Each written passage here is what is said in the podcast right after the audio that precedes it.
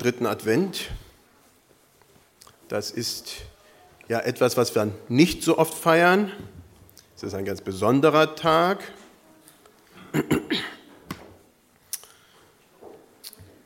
Und mir fällt spontan dazu ein Lied ein, oder der Anfang davon, und darum geht es heute. Wir werden sein wie die Träumenden. Ich weiß nicht, wer das Lied kennt, werden vielleicht doch einige sein. Und ich denke, im Alten Testament, da heißt es, die Alten werden träumen, sie werden Gesichter sehen. Die Jungen werden fröhlich sein und Kraft haben. Da werden wir eingeladen zu träumen. Und ich denke, Advent ist genau das. Wir werden eingeladen zu träumen. Zu träumen, uns zu freuen.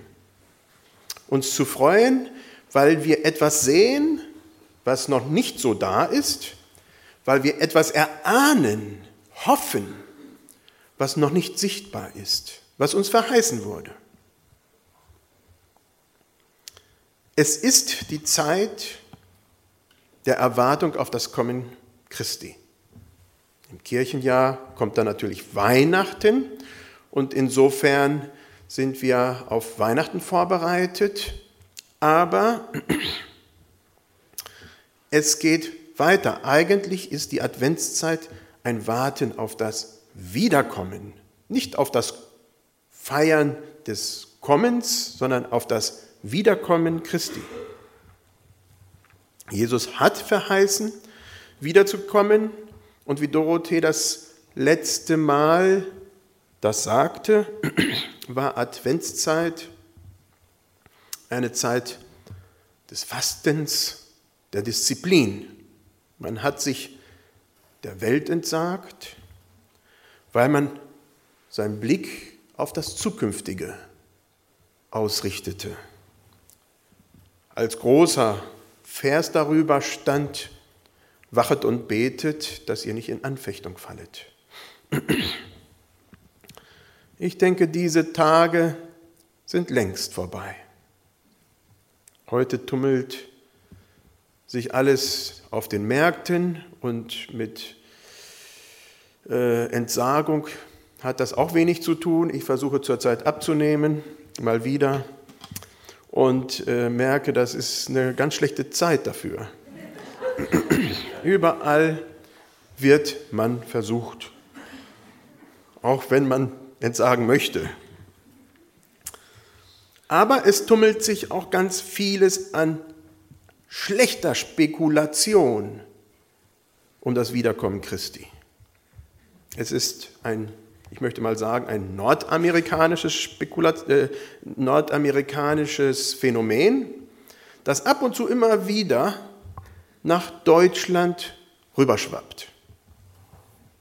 Aber in USA Wer das erlebt hat, wer mal da war, gerade so auch zu Advent, auch in den Gemeinden, wird wissen, wie zerstörerisch das sein kann.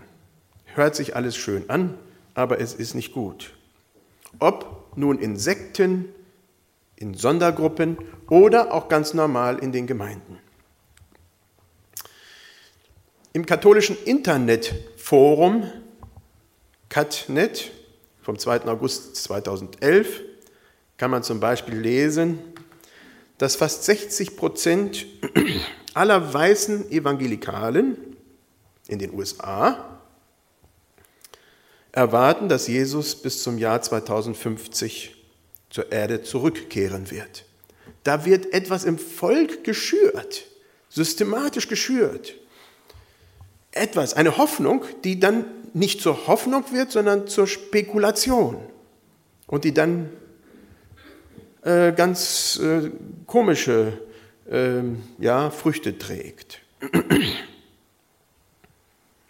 Zwei Drittel in USA sehen in der zunehmenden Zahl und Schwere von Naturkatastrophen Zeichen der Endzeit. Wohlgemerkt, es sind nicht alle, aber es sind viele, die Mehrheit in den USA. Literatur zur Endzeit und Endzeitprophetien gibt es in USA ohne Ende. Sehr prominent sind zum Beispiel einige Bücher von Jack van Imp, der dieses Buch Prophetischen Führer zum Ende aller Zeiten geschrieben hat und sehr, sehr beliebt ist, oder auch von Tim LaHaye. Tim und Beverly haben beide sehr wunderbare Bücher geschrieben, auch sehr fundierte theologische Bücher. Und dann hat Tim etwas gemacht. Er hat ein Werk geschrieben, Left Behind. In Deutsch das Finale. Das sind 16 Bücher, die sich mit der Endzeit beschäftigen. Es sind Romane. Aber die lieben Christen, die das lesen, viele, mit denen ich gesprochen habe, die können dann nicht so ganz auseinanderhalten, was ein Roman ist und was Realität ist. Das scheint nicht so ganz einfach zu sein, wenn man von der einen Person vorher seriöse Literatur gelesen hat und dann auf einmal einen Roman in Hand hält, zu unterscheiden, worum es sich eigentlich handelt. Und weil Tim und Beverly so prominent sind, ist dieses Thema der Endzeit in den USA explodiert. Unter raptureready.com kann man sich auch ziemlich genau per Index dann auch informieren, wie nah wir am Wiederkommen Christi sind.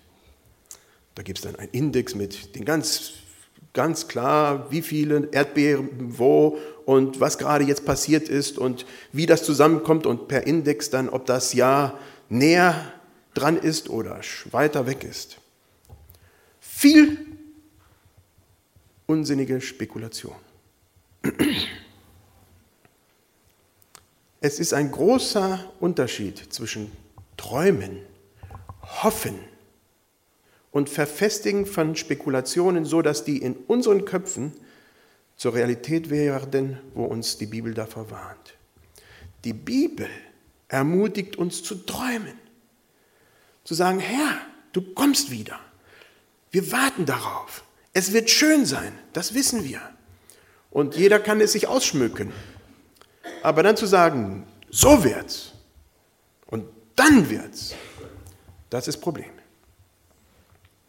Unsere deutschen Theologen und Gemeinden sind im Allgemeinen in diesem Bereich nüchterner. Vielleicht auch ein bisschen zu nüchtern, ich weiß es nicht. Auf alle Fälle werden wir im Großen von diesem Unsinn bewahrt. Trotzdem haben wir auch in Deutschland eine hartnäckige Gruppe, kleine Gruppe, die diese Spekulationen liebt. Ich möchte davor warnen, sich da so festzufahren. Wir dürfen träumen. Wie gesagt, wir sind eingeladen von Gott, über sein Wiederkommen nachzudenken und darüber zu hoffen und darüber zu erwarten. Aber dann zu spekulieren und zu sagen, so und so und so, dann wird es problematisch. Die Bibel ist kein Spekulationsbuch, es ist ein Buch, das in uns Glauben wecken will an den Herrn und Retter dieser Welt. Doch was steht, oh, das waren die Spekulationen. Ähm, was wissen wir? Zum einen ist das Thema um das Wiederkommen Christi theologisch zusammengefasst unter dem Thema fortschreitende Offenbarung. Das bedeutet, je weiter wir kommen, desto besser wissen wir, worum es geht. Noch wissen wir nicht viel. Aber je weiter wir kommen, desto klarer wird sichtbar, was eigentlich gemeint ist. Viele Details zum zweiten Kommen verschwinden heute in Ungewissheit. Wir wissen nicht, wie es wirklich zu deuten ist, was da steht. Aber je näher wir der Zeit kommen, desto besser werden wir verstehen. Und nicht nur Einzelne, sondern alle. Ein typisches Beispiel von fortschreitender Offenbarung ist zum Beispiel das Erscheinen des Messias, das erste Kommen Christi. Wir spekulieren über das zweite und mit dem ersten Kommen Christi und dem, was im Alten Testament dazu steht, konnten viele nichts anfangen. Zum einen stand da, dieser Messias kommt in Macht und Herrlichkeit. Jesaja 9, seine ganzen Gottesnamen. Held, wunderbarer Rat und, und, und. Zum anderen sollte das ein Leidender sein? Wie passt das zusammen? Jesaja 53. Er wurde gemartert, verspottet, verachtet. Wie kann das sein?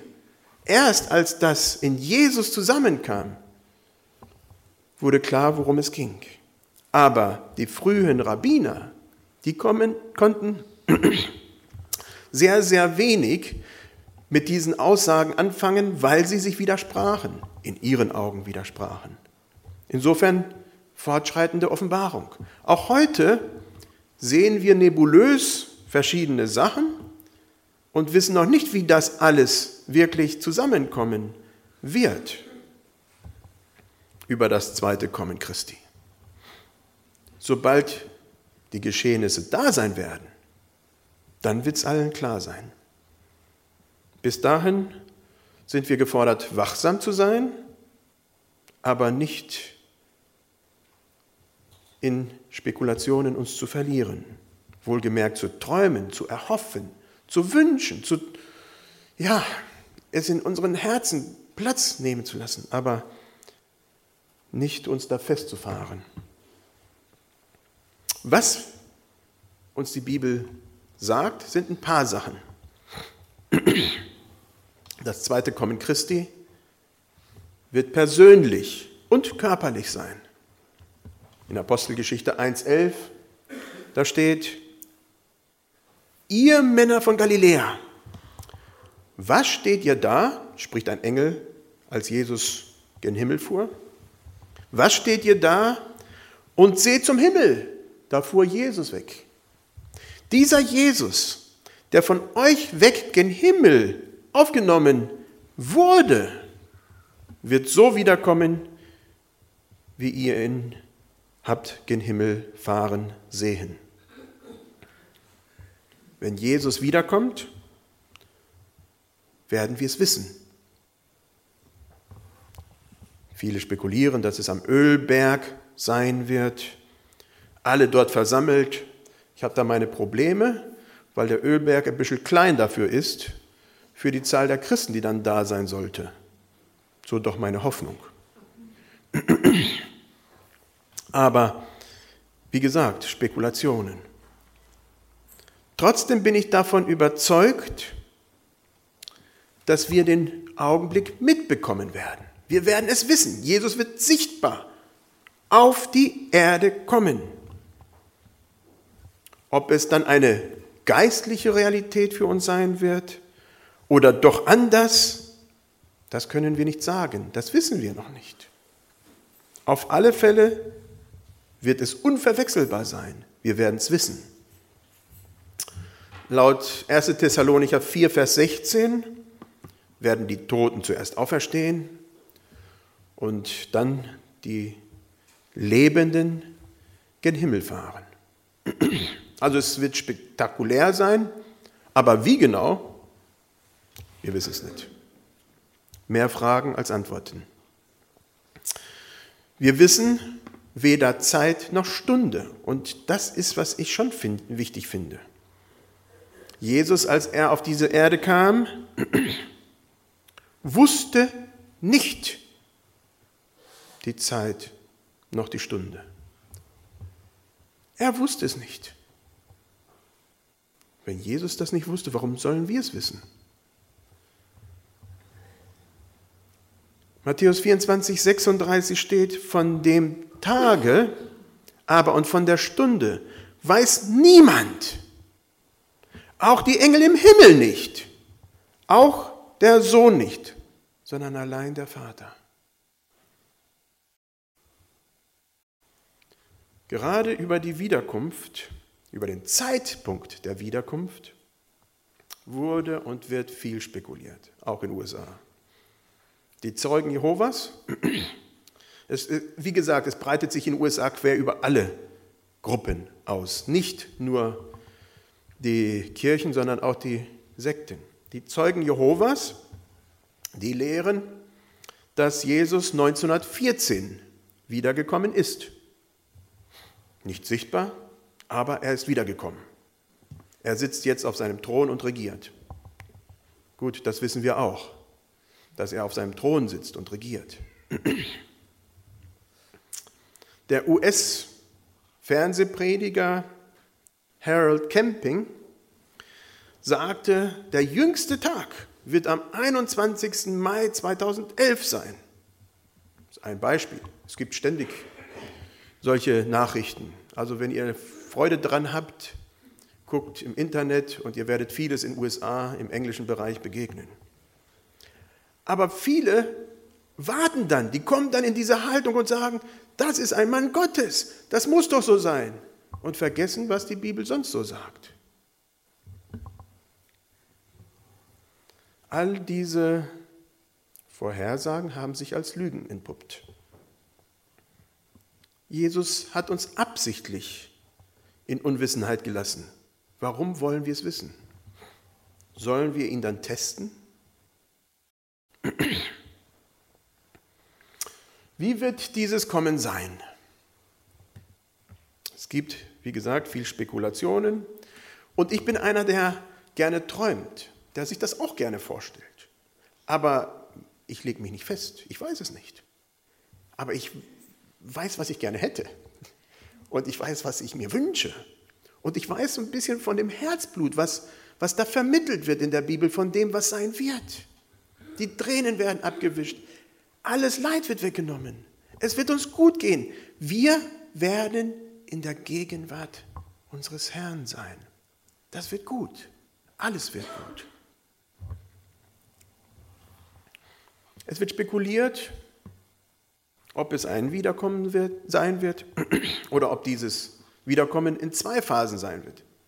Einmal, um die Gemeinde Jesu wegzunehmen und dann kommt die Trübsalzeit und dann nochmal, um alles abzuschließen.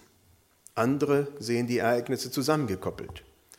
Wie gesagt, da kämen wir schnell auf Spekulationen bezüglich Postmillennialismus, Amillennialismus, Prämillennialismus, Posttribulation, Prätribulation, Mittribulation. Also es gibt viele Fachbegriffe und vieles, was da äh, drüber gedacht wird. Worum geht es aber? Zwei Hauptpunkte, worum es wirklich in dieser, thematisch, in dieser Thematik in der Bibel geht.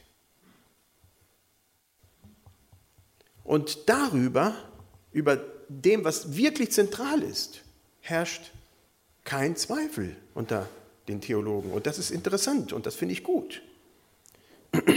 Durch die ganze Streitthematik wird man abgelenkt vom Eigentlichen. Eigentlich ist Jesu Ziel mit dem Thema ganz einfach. Jesus wird bei seiner Wiederkunft als König und Herr sichtbar kommen. Das ist Anfang und Ende. Philippa 2. Jedes Knie wird sich beugen. Jede Zunge wird bekennen, dass er der Herr ist. Da gibt es keinen Zweifel. Darum geht es. Jeder, alle werden sehen, das ist der Christus, er ist der Herr der Welt. Das, was jetzt im Himmel Realität ist, dass er aufgefahren ist gen Himmel, dass er seinen Platz der Herrlichkeit neben seinen Vater eingenommen hat, dass er dort regiert, jetzt schon regiert, wird dann für alle sichtbar.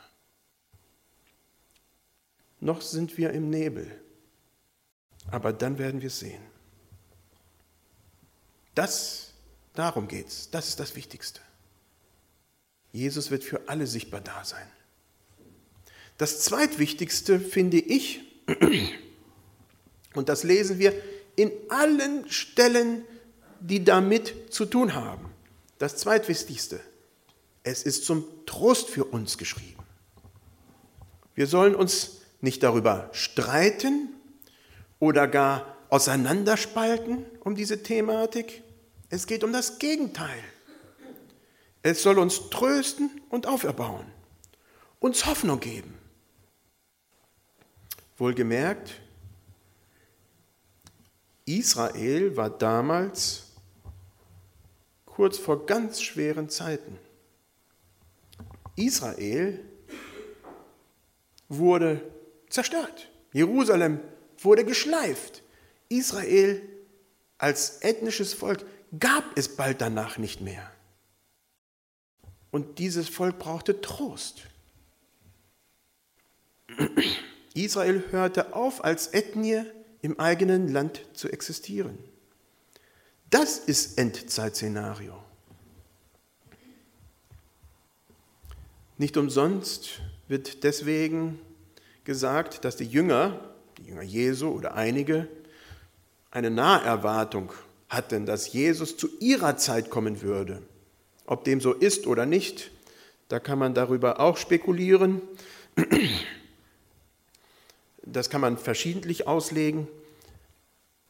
Da gibt es verschiedene Texte, wo zum Beispiel steht, dass, äh, dass die Jünger da sein werden und nicht alle, äh, das kommen, nicht alle leben werden. Entschuldigung. Nicht alle leben werden, bevor diese Dinge passieren. Und da wird darüber spekuliert. Wie dem auch sei, wir sollen uns trösten. In 1. Thessalonicher 4, die Verse 15 bis 17, da steht, denn er selbst, der Herr, wird, wenn der Befehl ertönt, wenn die Stimme des Erzengels und die Posaune Gottes erschallen, herabkommen vom Himmel. Und zuerst werden die Toten, die in Christus gestorben sind, auferstehen. Danach werden wir, die wir leben und übrig bleiben, zugleich mit ihm entrückt werden auf den Wolken in die Luft, dem Herrn entgegen. Und so werden wir bei dem Herrn sein alle Zeit. Und dann kommt das Zentrum. So tröstet euch mit diesen Worten untereinander. Deswegen sind sie geschrieben. Wenn es schwer kommt, wenn Verfolgung kommt, wenn es schlimm kommt, dann tröstet euch damit. Und ich sage euch, in dieser Weihnachtszeit, in dieser Adventszeit gibt es viele Christen, die genau das tun. Sie trösten sich mit diesen Worten, weil sie zur Zeit, jetzt, heute, verfolgt werden, gemartert werden, in Gefängnissen stecken und es ihnen nicht gut geht. Und für sie ist es Trost zu träumen, zu wissen, Herr, du kommst. Wir stehen vor Weihnachten, wir stehen in der Erwartung dieses Kommens. Wir leben in einer chaotischen und in einer verwirrenden Welt, in der furchtbar viel Leid geschieht. Und trotzdem haben wir diese Hoffnung. Und trotzdem sehen wir die gütige Hand Gottes auf dieser Erde. Er ist noch da. Er hat uns noch nicht einfach preisgegeben. So schließe ich mit Offenbarung 22, Vers 20. Da steht, es spricht, der dies bezeugt. Johannes, der Seher, der Apostel. Ja, ich komme bald. Amen. Ja, komm, Herr Jesus. Amen. Ich will noch mit uns beten, soweit möglich.